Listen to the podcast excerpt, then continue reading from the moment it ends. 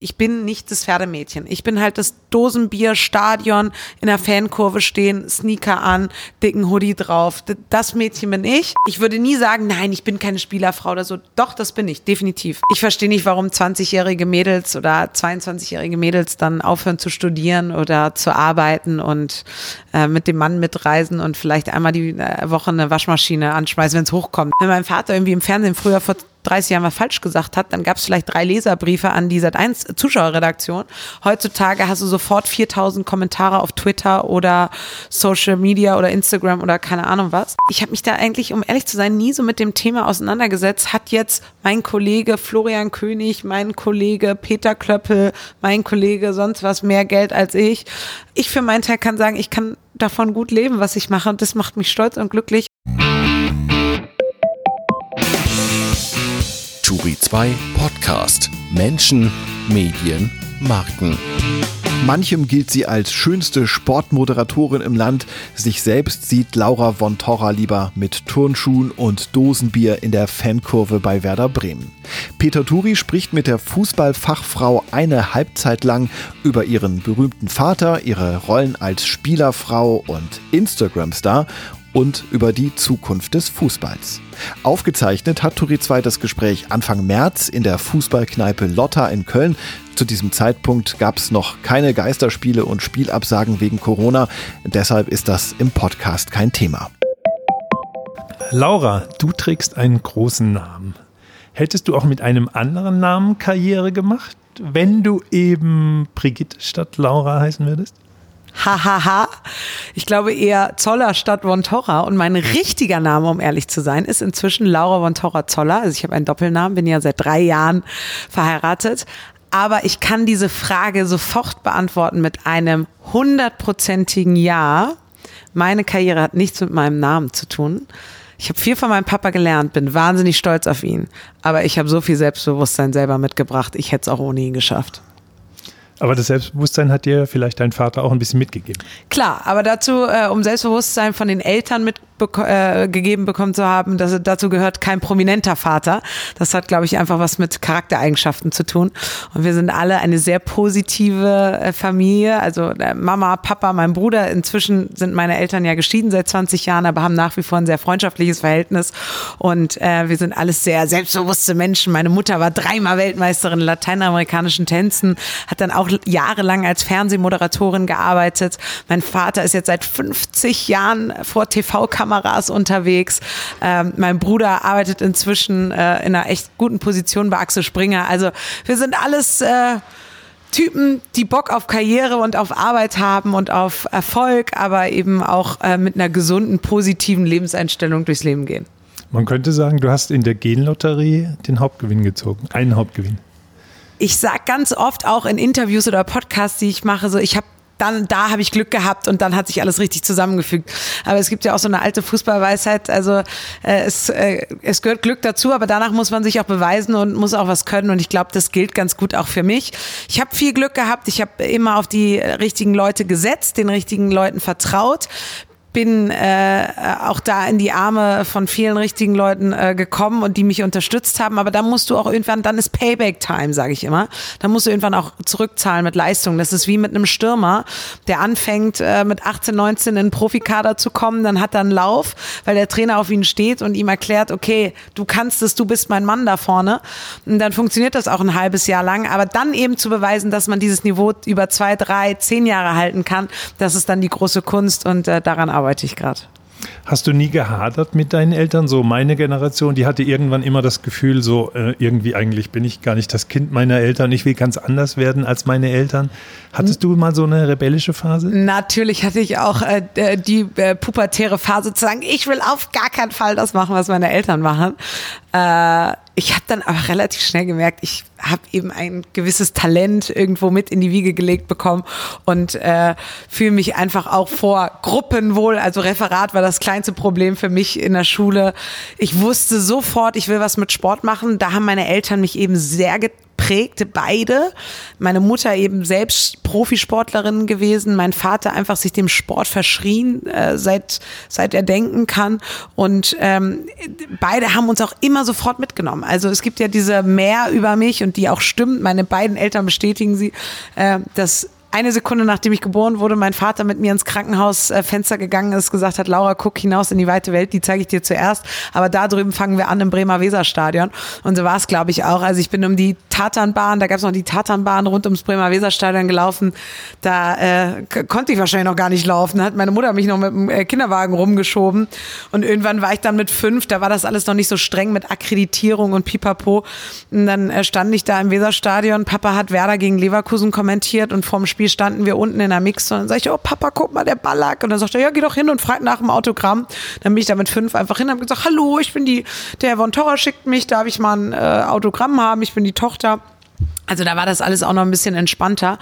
Aber die Liebe zum Sport, die bestimmt bestimmt eben äh, mein Lebensweg, aber auch den Lebensweg meiner Eltern. Und ähm, deswegen, auch wenn ich mal so eine kurze Phase hatte, zu sagen, natürlich will man was anderes machen und sich ausprobieren. Aber ich wusste, egal ob das jetzt vor einer Kamera ist, dahinter oder bei einem Verein, Sport muss es sein. Sport oder Fußball? Sport. Definitiv Sport. Fußball ist unsere äh, Nationalsportart in, in Deutschland, in Europa, das ist klar. Aber äh, ich bin ein, ein Sportfreak. Ich kann mich total faszinieren an Sportgeschichten und gerade eben auch diese kleinen Geschichten, die dann manchmal bei einer WM, EM, also Leichtathletik-WM, sage ich jetzt mal oder so, ähm, äh, herauskommen, die man so nicht direkt auf dem Schirm hat. Ich bin äh, der größte Freund der Olympischen Spiele. Also ich habe nach meinem Abitur 2008 in Peking äh, als Hostess im Deutschen Haus gearbeitet, weil mein Vater sagte, hier so mit rumchillen bis Studium losgeht ist nicht. Kind, sieh zu, dass du was arbeitest und die Kohle reinkommt für fürs erste Semester. Dann habe ich mich damals als Hostess beworben, bin glücklicherweise genommen worden. Once in a lifetime äh, Erlebnis, also unbeschreiblich Erinnerungen, die für immer bleiben. Britte Heidemann hat damals Gold geholt in, in Peking, hat ja ähm, äh, selbst einen, einen, ganz familiären Bezug äh, zu, zum Land China. Äh, das war sehr emotional. Die Hockeyjungs haben damals am letzten Tag äh, Gold geholt, das ganze deutsche Haus auseinandergenommen. Dirk Nowitzki war damals als Kapitän der Basketballmannschaft mit in Peking, hat das alles total angenommen, hat ja auch im, Deutsch, äh, im, im Olympischen Dorf mitgeschlafen und sich da nicht irgendwie eine Penthouse-Wohnung in Peking gemietet.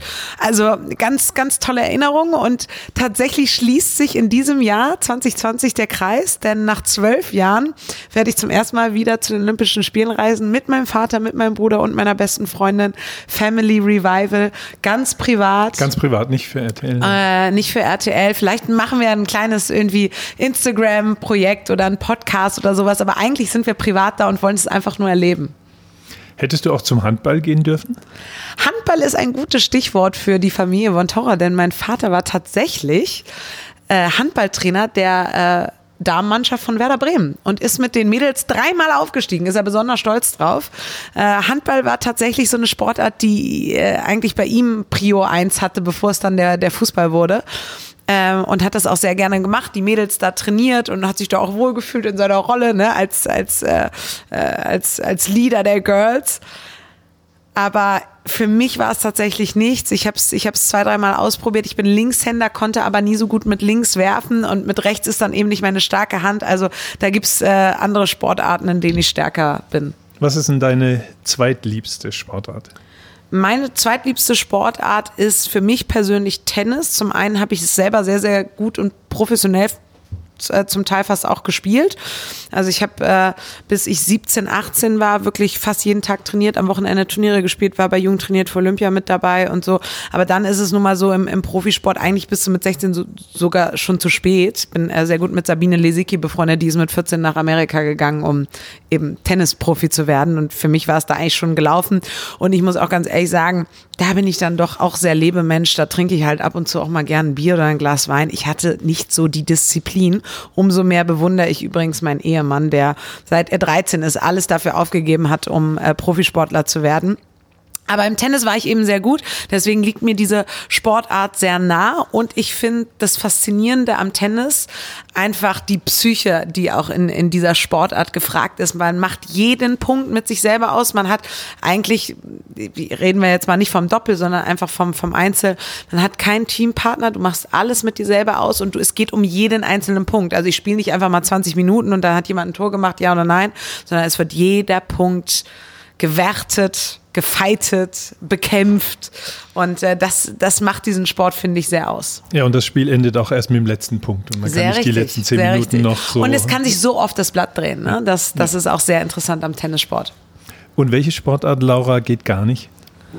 Welche Sportart geht gar nicht? Oh, tatsächlich habe ich wenig Sportarten, die ich so total doof finde. Ich finde selbst Curling, ich kann mir das, ich kann mir das angucken. Ich kann Wenn zwei mit dem Stunden, Besen gewischt ja, wird. ich kann mir das nachts zwei Stunden angucken. Ich kann mir Eisschnelllauf angucken. Ich kann mir Dressurreiten? äh, Eiskunstlaufen angucken. Und Reiten ist tatsächlich, hätte ich jetzt wahrscheinlich sogar ausgewählt, weil ich natürlich mit, mit acht, neun hatte ich auch mal so den Wunsch, oh, bei mir in der Klasse reiten alle. Dann sind wir extra in Reiturlaub gefahren nach äh, Österreich. Da habe ich dann eine Woche ausprobiert. Es war einfach nichts für mich. Ich bin nicht das Pferdemädchen. Ich bin halt das Dosenbier-Stadion in der Fankurve stehen, Sneaker an, dicken Hoodie drauf. Das Mädchen bin ich. Und dann gibt es halt die Mädchen, die gern reiten. Und die sind auch total toll und dass die so eine Liebe zu ihren, zu ihren Tieren haben und das alles machen. Und bin aber auch so ungeduldig. Ich hatte einfach nicht die Geduld, da dann noch, nachdem ich ja fertig bin mit dem Sport, dann das Pferd noch eine Stunde zu beputzen und zu striegeln und so. Das ist, äh, wie gesagt, alle, alle Pferdefreunde, die jetzt zuhören, mega toll, macht's weiter. Für mich persönlich war es nix. Wollte das Pferd auch nicht so wie du?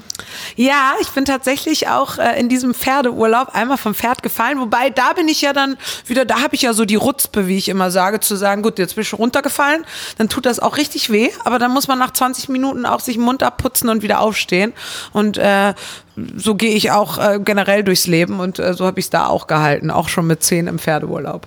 Spielst du selbst Fußball oder hast du mal Fußball gespielt? Ganz kurze Fußballkarriere gehabt. Mit äh, 16 war ich in England im Austauschjahr, einfach um die Sprache besser zu lernen. Und in England hat man ja nicht wie wir zwei Halbjahre in der Schule, sondern drei Semester.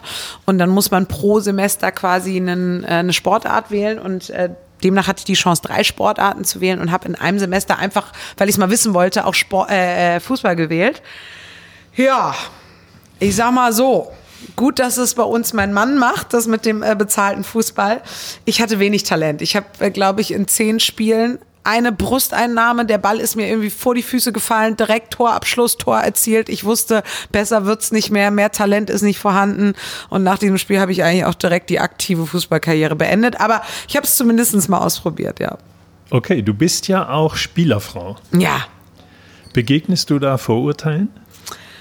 Ja, ich selber habe Vorurteile gegenüber Spielerfrauen. Also ähm, ich, ich sage immer so, also ich würde nie sagen, nein, ich bin keine Spielerfrau oder so. Doch, das bin ich, definitiv. Weil ich einfach unglaublich stolz bin auf das, was mein Mann, wie ich eben schon angesprochen habe, ähm, seit, seit er 13 ist, ist er von zu Hause weg, um seinem großen Traum, Profifußballer zu werden, äh, ein Stück weit näher zu kommen und hat es dann ja letztendlich auch geschafft. Deswegen, ich bin unheimlich stolz darauf, was, was er geschafft hat in den letzten 15, 20 Jahren.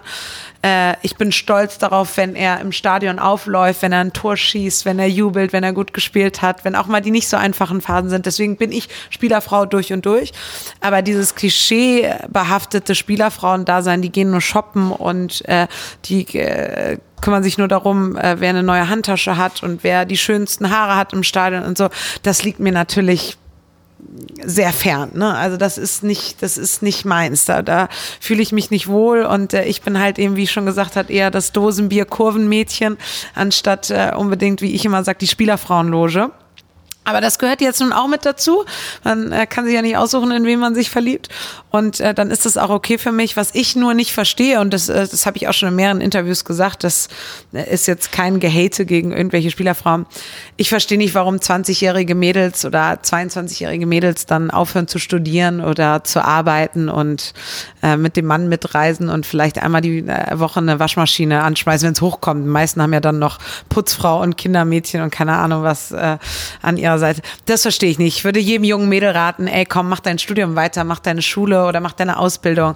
Sieh zu, dass du selber was in der Hand hast. Das würde ich aber auch jeder anderen Frau raten. Also nicht nur Frauen von Fußballland, sondern ich würde sagen, hey, seht zu, dass ihr euren eigenen Weg geht. Das hat nichts damit zu tun, dass man den Mann nicht unterstützt oder darauf nicht stolz ist, sondern ich glaube, wir Frauen sind heutzutage äh, so cool in der Lage, was eigenes zu machen und was zu schaffen. Und das hat auch nichts mit Geld verdienen zu tun oder unabhängig sein, sondern einfach, einfach nur fürs Gefühl und fürs Selbstbewusstsein zu sagen, ja, das hat mein Mann geschafft, da bin ich stolz drauf, aber das habe auch wiederum ich geschafft und da bin ich auch stolz drauf. Würdest du dann auch sagen, lieber Studium als Instagram-Karriere?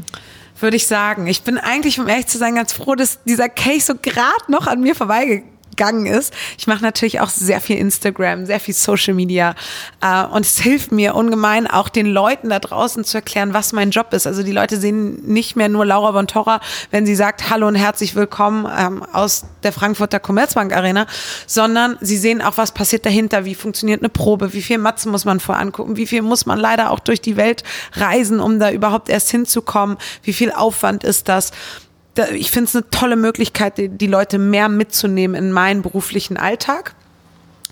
Aber ich bin froh, dass dieser Kelch an mir noch vorbeigegangen ist, dass junge Mädchen aus der Schule kommen und denken, ich muss aussehen wie ein Victoria's Secret Model, ich muss die teuersten Klamotten haben, ich muss ein schickes Auto fahren, um dann irgendwie 300 Follower mehr zu haben. Ich glaube, das ist, das ist ein ganz schmaler Grad gerade und ähm, da müssen wir echt alle aufpassen, dass wir uns alle wieder besinnen und sagen, hey, das ist alles nett und ein netter Sidekick, aber das wirkliche Leben findet halt nicht im Internet statt. Du bist auch ein Promi, ne? Und als Promi auch äh, Gegenstand der Berichterstattung, Objekt der Berichterstattung. Sind die Kolleginnen denn, Kollegen und Kolleginnen, ich kann das noch nicht so perfekt aussprechen, KollegInnen, muss man glaube ich sagen, die über dich berichten, immer fair zu dir? Also bisher habe ich die Berichterstattung, was meine Person angeht, für relativ fair empfunden. Ich glaube, sobald man sich einem öffentlichen Publikum stellt, und das hat ja nicht, nicht allein was mit Journalistenkollegen zu tun, sondern eben auch öffentlichem Publikum im Internet. Also jeder kann heutzutage, wenn mein Vater irgendwie im Fernsehen früher vor 30 Jahren was falsch gesagt hat, dann gab es vielleicht drei Leserbriefe an die Sat1 Zuschauerredaktion. Heutzutage hast du sofort 4000 Kommentare auf Twitter oder Social Media oder Instagram oder keine Ahnung was. Ähm, deswegen bin ich da so ein bisschen zugeschaltet. Meiner Meinung nach, es gehört mit dazu. Das muss man dann auch aushalten können. Deswegen stelle ich mich eben auch auf eine Bühne, ja, dann, dann muss ich auch aushalten können, wenn ich auf dieser Bühne einen Fehler mache oder einfach nicht so gut performt habe. Gleichzeitig kriege ich dann aber auch Lob, wenn es besonders gut war, ja. Ähm, deswegen habe ich im Moment noch einen relativ humanen Umgang, lese auch nicht immer alles. Jetzt gab es auch mal ein bisschen Gegenwind manchmal für Shows, die ich gemacht habe, die die Leute vielleicht nicht so gut finden, weil ich mehr aus dem Sport komme. Dann muss ich mir diesen Gegenwind auch gefallen lassen. Ähm, dann, dann hilft es manchmal, das vielleicht erstmal die ersten zwei Tage nicht zu lesen und dann eine Woche später oder ja, es ist, es ist, es ist eine ganz andere Zeit als noch äh, die Zeit, die meine Eltern erlebt haben im, im Fernsehen. Und was so die Journalistenkollegen angeht oder Berichte über mich in, in Magazinen oder in Zeitungen. Ich habe es bisher als relativ fair empfunden. Aber wenn, wenn man sich mal einen Fehltritt leistet, dann, leistet, dann, dann kann man den auch nicht wegschweigen. Ne? Dann, dann, muss auch, dann muss auch da Berichterstattung stattfinden. So mache ich es ja letztendlich auch. Ich bin ja auch Journalist. Ich bin ja auch Fußballjournalist. Also wenn, äh, weiß ich nicht, ein Spieler XY einen Tag vorm Spiel bis 4 Uhr nachts in Frankfurt in der Kneipe sitzt und dann nun mal gesichtet wird, dann frage ich auch den Sportvorstand am nächsten Tag, wie kann das sein? Warum habt ihr eure Spieler nicht im Griff? Oder was hat der falsch gemacht? Also deswegen man, das ist, ja, wie gesagt, ich stelle mich auf eine Bühne, dann muss ich damit rechnen, äh, dass auch negativ berichtet werden kann. Okay, also wer auf der Bühne steht, muss auch mal Tomaten, genau. muss es ertragen, wenn Tomaten fliegen. Ähm, hast du Probleme mit so Schlagzeilen wie, ähm, ich habe jetzt natürlich ein bisschen gegoogelt und da findet man vieles über dich. Eine Schlagzeile lautet, äh, Laura von Tora, Deutschlands zweitschönste TV-Moderatorin, Playboy-Leser wurden gefragt. Sagst du dir da, oh, was für eine sexistische Kackscheiße? Oder sagst du, naja, Wer also ist Erste? Ich hatte, ich hatte, ich hatte schönste Sportmoderatorin, zweitschönste TV-Moderatorin, äh, sexyste Moderatorin oder irgendwie sowas. Ich persönlich alles. kann darüber sehr lachen und finde es eigentlich so ein nettes Kompliment. Wenn die Leute das meinen, sollen sie doch meinen. Und ich habe mich dann tatsächlich auch ein bisschen mit diesen Umfragen beschäftigt. Und in diesen Umfragen äh, bin ich auch relativ weit vorne gelandet, weil ich bei Männern und Frauen gleich gut ankomme. Es gibt Kolleginnen, die kommen nur gut bei Frauen an, es gibt Kollegen äh, oder Kolleginnen, die kommen nur gut bei Männern an und ich war relativ weit vorne, weil ich bei beiden gleich gut ankomme und das fand ich sehr positiv und deswegen hat mich das sehr gefreut, deswegen kann ich darüber schmunzeln und habe da überhaupt keine, kein Problem mit das oder MeToo-Debatte oder keine Ahnung was, also überhaupt nicht. Du hast aber einmal die Bildzeitung verklagt. Ja, das lag äh, daran, dass sie ein Foto von mir gedruckt haben, ähm, auf dem man äh, Unterwäsche von mir gesehen hat. Und das hat mir einfach nicht so gut gefallen ähm, und wollte einfach, dass das Foto äh, relativ schnell aus der Zeitung und aus dem Internet verschwindet, wobei heutzutage natürlich nichts aus dem Internet verschwindet, auch wenn man, äh, wenn man eine Anzeige erstellt. Ähm, ja, das habe ich, ich habe mich dafür damals äh, so entschieden. Die Bildzeitung und ich haben uns inzwischen auch äh, wieder lieb und alles gut und äh, haben das alles geklärt. Aber äh, letztendlich fand ich das Foto nicht so toll, wobei ich sagen muss, auch da bin ich aus einem Auto gestiegen. Es war ein roter, ein Red Carpet Event. Ähm, ich bin falsch ausgestiegen. Es kam der Wind, ungünstiger Moment. Es ist eine Sekunde ein Foto. Nächstes Mal vielleicht ein Kleid, das, das besser ist. Immerhin hattest du ein, Ein- was ja, drunter. genau, Das ist ja, auch schon auch anders gut. passiert. Aber du hast gerichtlich äh, sozusagen, das Gericht hat festgestellt, dass das nicht öffentliches Interesse ist, dieses Bild zu bringen. Ich weiß du hast gar da, nicht, Weiß ich nicht, weiß hast du da ein bisschen Pressegeschichte geschrieben? Nein. ne? Überhaupt nicht, nein. Ich weiß das, um ehrlich zu sein, auch gar nicht mehr so, weil ich das dann abgegeben habe an meinen Anwalt und habe gesagt, sieh zu, dass es halt nicht mehr so lange im Internet ist. Wie gesagt, im Internet ist heute, äh, wird nichts vergessen, leider. Ähm, äh, wahrscheinlich schwirrt da immer noch irgendwo rum, aber so, ein- so ein kleines Statement wollten wir eben setzen und das hat gut geklappt. Es haben sich beide, beide Seiten entschuldigt und jetzt ist alles okay. Du hast eben selbst das Stichwort MeToo gebracht. Da hätte ich eine Frage. Du als Frau im Testosteron getriebenen Fußball, hast du jemals einen MeToo-Moment erlebt? kann ich ganz klar beneinen und sagen, zum Glück, toi toi toi, habe ich das noch nicht gehabt. Ähm, äh, und und habe auch keine Form der, der Diskriminierung mir gegenüber, weil ich eine Frau bin oder äh, Gesprächspartner, die, die mich nicht für voll nehmen oder mir keinen Respekt gegenüber äh, gezeigt haben. Also nie eine derart negative Erfahrung gemacht. Bei uns in der Familie ist es ja so, ich habe eingangs gesagt, meine Mutter ist äh, vor 30 Jahren selbst äh, Sportreporterin gewesen. Das heißt, bei uns in der Familie hat es auch nie eine Rolle gespielt, ob man jetzt Frau oder Mann ist in der Sportberichterstattung. Also für mich war das so, so, so normal, dass es eine Monika Liehaus gibt, dass es eine Gabi Patenburg gibt, dass es meine Mutter gibt, dass es Ulrike von der Gröben gibt. Das ist, das ist für mich so gang und gäbe. Ich habe mir da nie Gedanken drüber gemacht, ob ich als Frau in diesen Job gehe oder als Mann.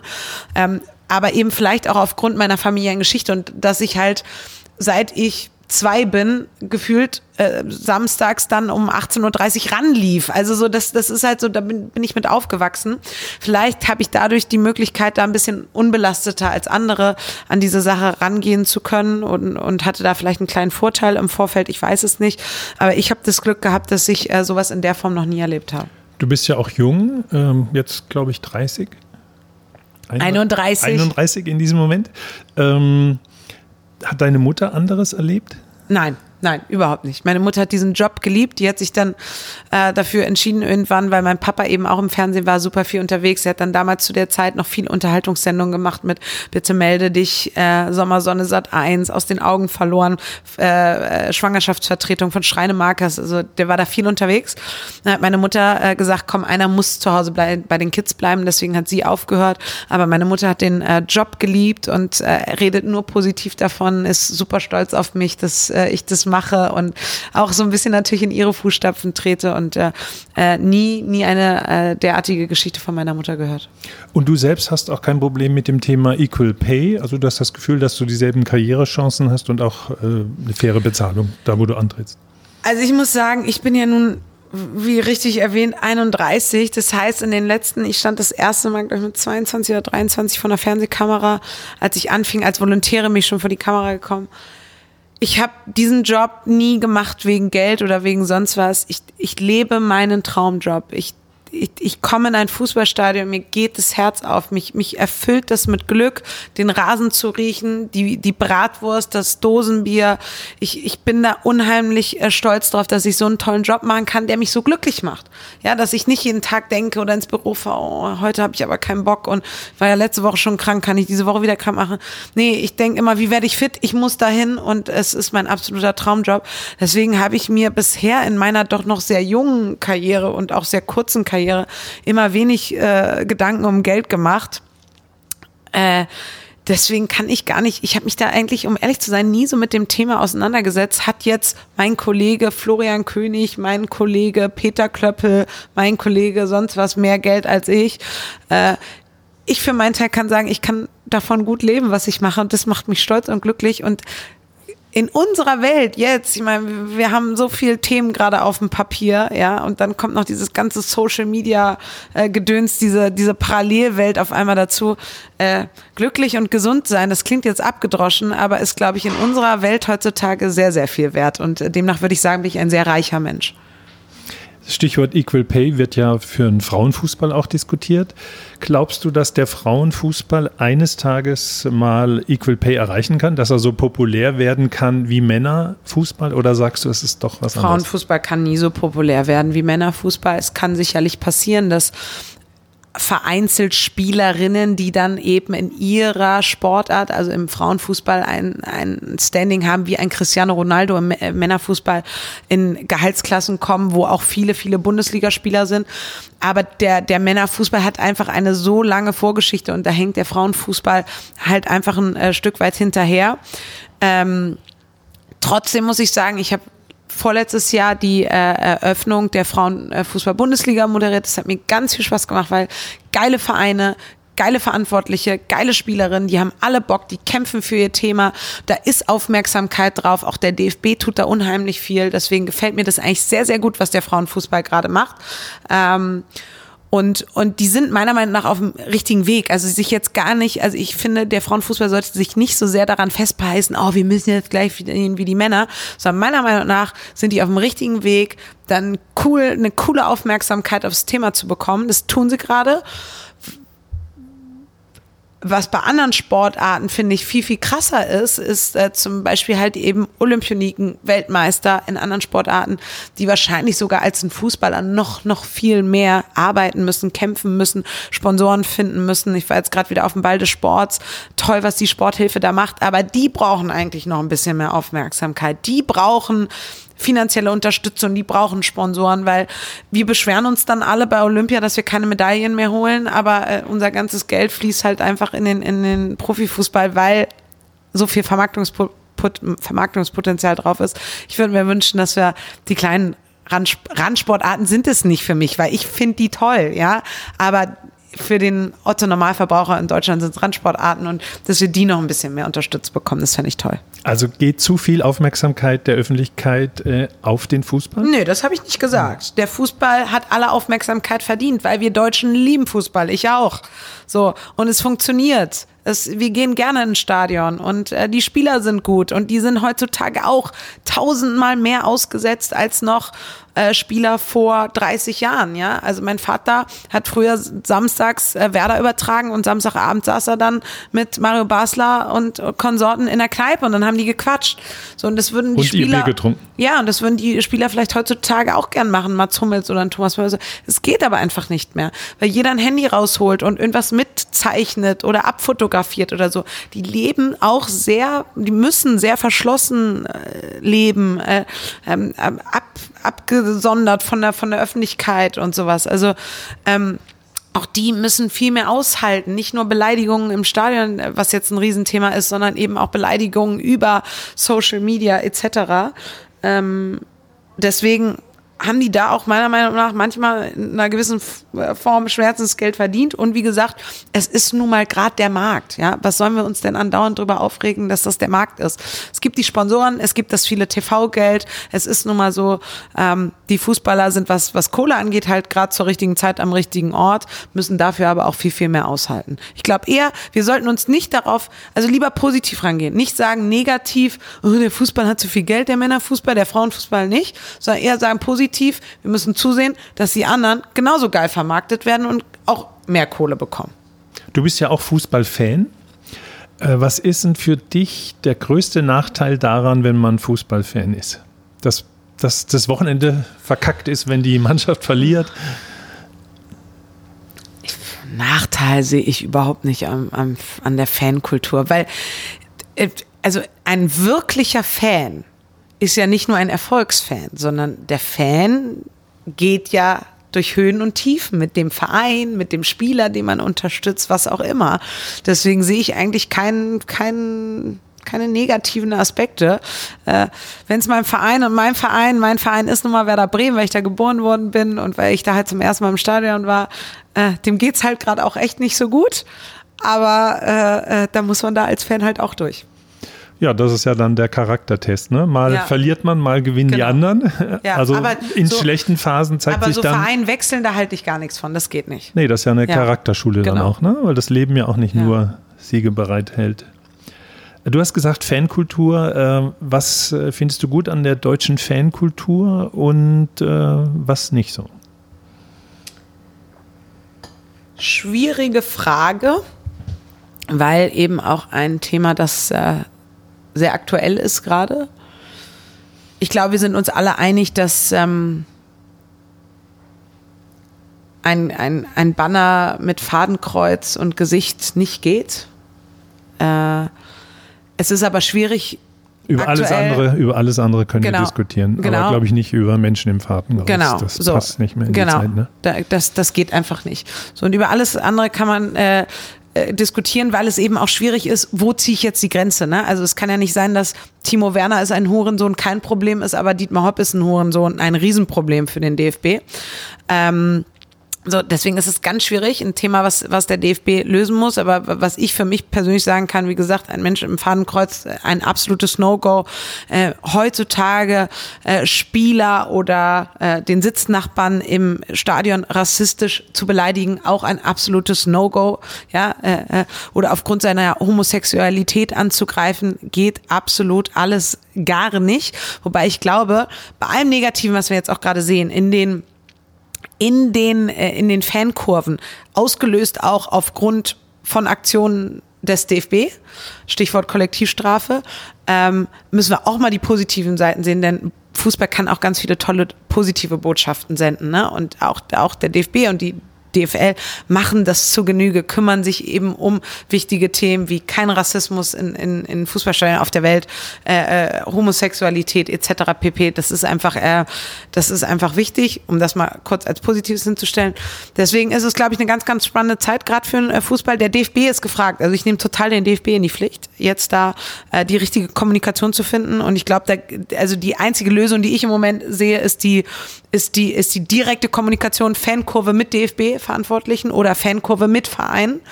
Das ist die einzige Möglichkeit, die ich aktuell sehe. Was ich noch als positives Beispiel sage, weil du ja auch fragtest, was magst du eigentlich an unserer deutschen Fankultur und so.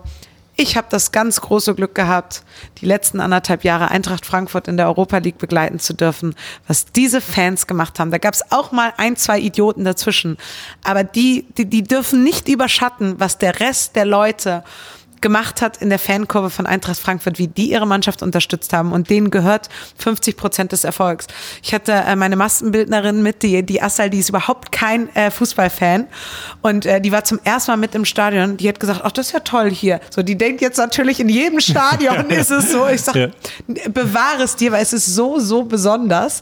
Ähm, und äh, jetzt waren wir irgendwann, glaube ich, mal im, in einem anderen Stadion. In Hoffenheim. Nee, in Gladbach sagt sie, sagt, ja, das ist eher langweilig hier. Ich sag, nein, aber du bist jetzt wirklich schon das Nonplusultra gewohnt. Verwöhnt. Also ähm, Chapeau nochmal an alle Frankfurter Fans. Ich habe es auch oft genug äh, auf Instagram oder Twitter dann geschrieben, was ihr da gemacht habt und wie sehr ihr diese Mannschaft getragen habt. Und dann hat auch die Mannschaft Bock. Ne? Also oft sind ja Spieler auch so, ich will jetzt nicht mehr in die Fankurve oder der will nur noch mal ein Trikot haben und so.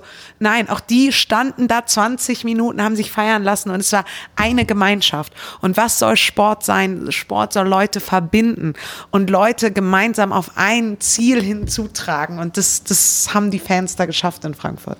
Auch die Protestformen der Frankfurter sind manchmal so, manchmal so. Also gegen die Montagsspiele, da die, das, den Strafraum mit Tennisbällen vollzuwerfen, War das ich ist auch ja. da im Stadion, ja? Wie fandest du das? War kreativ. Ja, ja, ja, war kreativ. Ich bin ja, ich habe äh, jahrelang das Montagsspiel der zweiten Liga äh, moderiert auf Sport 1, deswegen bin ich nicht so gegen Montagsspiele, um ehrlich zu sein.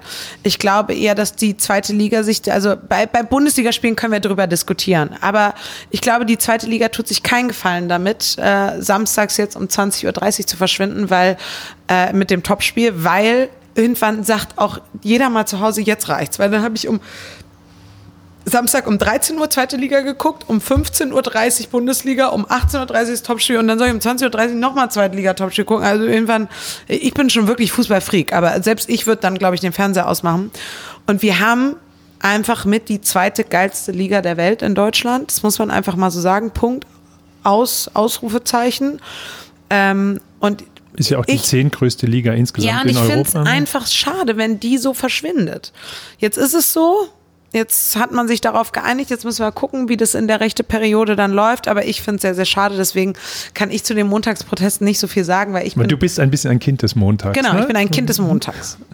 Gut, jetzt ist Montag Schontag dann in Zukunft für Fußball.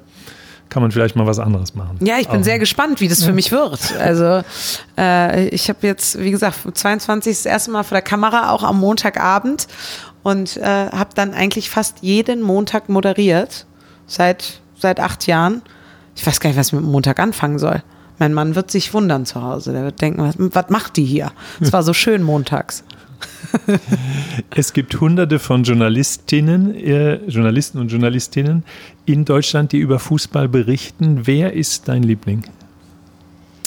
Ja, wer ist mein Liebling? Ist doch ganz klar. Jörg von Torra ist mein Liebling. Ah, okay. Das ist, das ist, glaube ich, ganz klar. Tatsächlich ist so, ich, ähm, ich, es hat gute Gründe, warum er es nicht mehr macht und äh, so, aber ich vermisse ihn manchmal sehr im Doppelpass. Ich finde, es war einfach eine Sendung, die sehr gut zu ihm gepasst hat.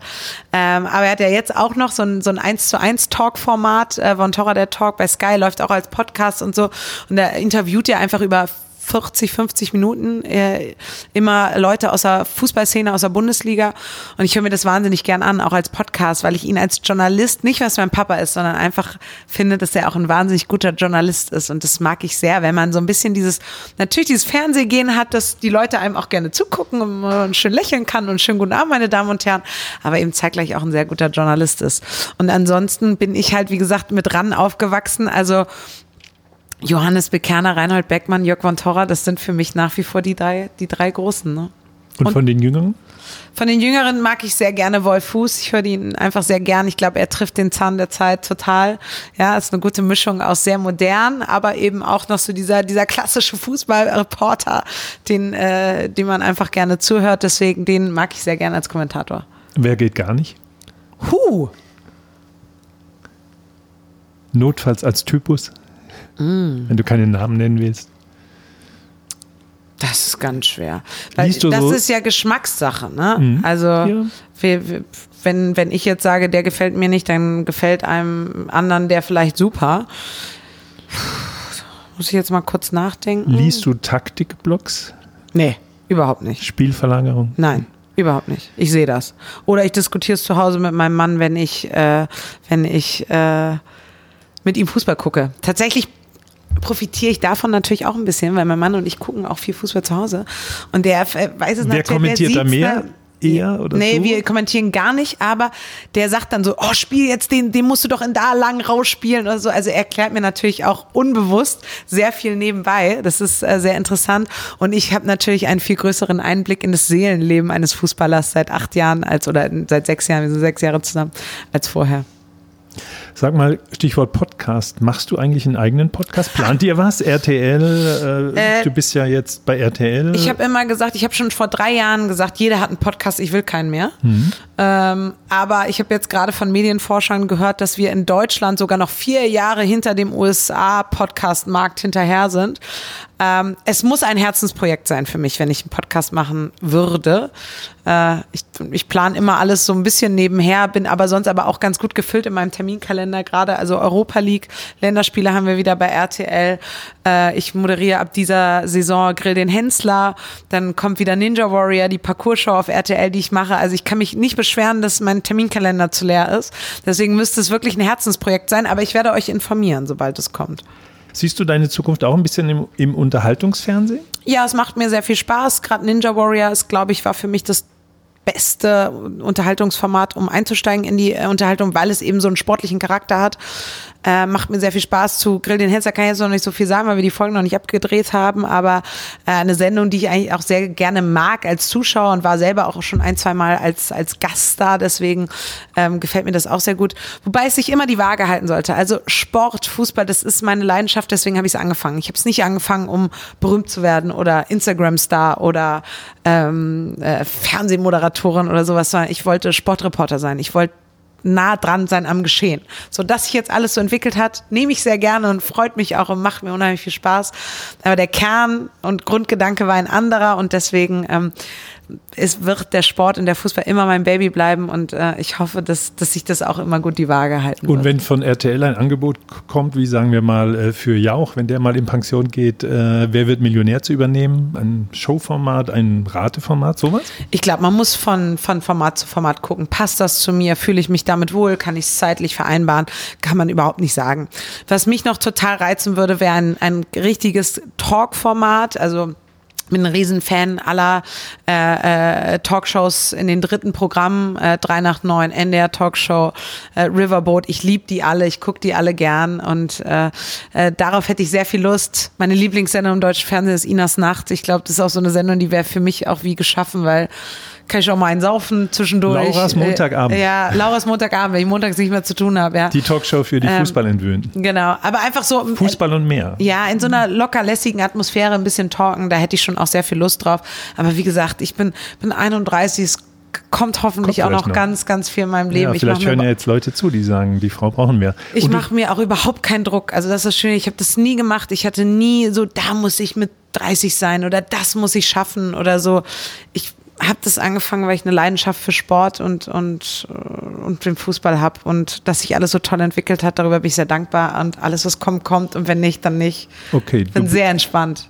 Gut, dann gibt es ja noch, äh, Bertelsmann arbeitet ja sehr synergetisch inzwischen. Gruner und Ja sagt dann, okay, gibt es zu diesem Format noch ein Print? Äh, kannst du dir sowas vorstellen? Auch äh, ein, Eigenes ein, Weib, Magazin? ein weibliches Sportmagazin zu machen? Total, Als Editor ja. at large, so Ja, als ja. Barbara Schöneberger des Sports? Total, hätte ich total Lust zu. Weil ich eben auch, so die, also ich habe ein Volontariat gemacht, also ich habe ich habe studiert, äh, PR und Öffentlichkeitsarbeit, habe dann nochmal ein Volontariat gemacht bei Sky, also die klassisch Mhm. journalistische Ausbildung. Und dadurch habe ich halt eben auch so einen journalistischen Hintergrund. Ne? Also ich mich, ich, ich sitze auch nach wie vor in Redaktionssitzungen. Ich äh, mache mir Gedanken über den Ablauf. Ich mache mir Gedanken über meine Inhalte. Ich schreibe meine Moderation selber. Ich habe noch nie Teleprompter gemacht. Ähm, also ich verstehe mich schon auch noch mehr als Journalist. Deswegen wäre sowas für mich auch ein total spannendes Projekt. Wie gesagt, im Moment habe ich zeitlich einfach richtig Probleme, überhaupt noch mal meine Eltern und meinen Ehemann zu sehen. Deswegen müsste man alles, äh, alles äh, dann ja jetzt entscheiden. dann Ja, jetzt dann in zwei Jahren. Ein Jahr haben wir noch Ist noch ein Montag. bisschen, ja. mhm.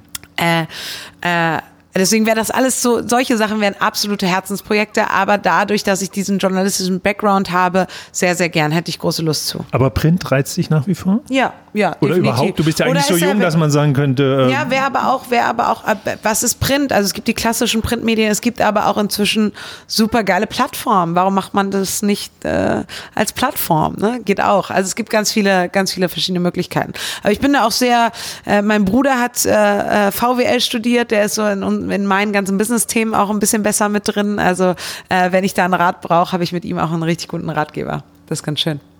liest du selbst noch gedrucktes? Ja, ja. Zum Beispiel? Kicker.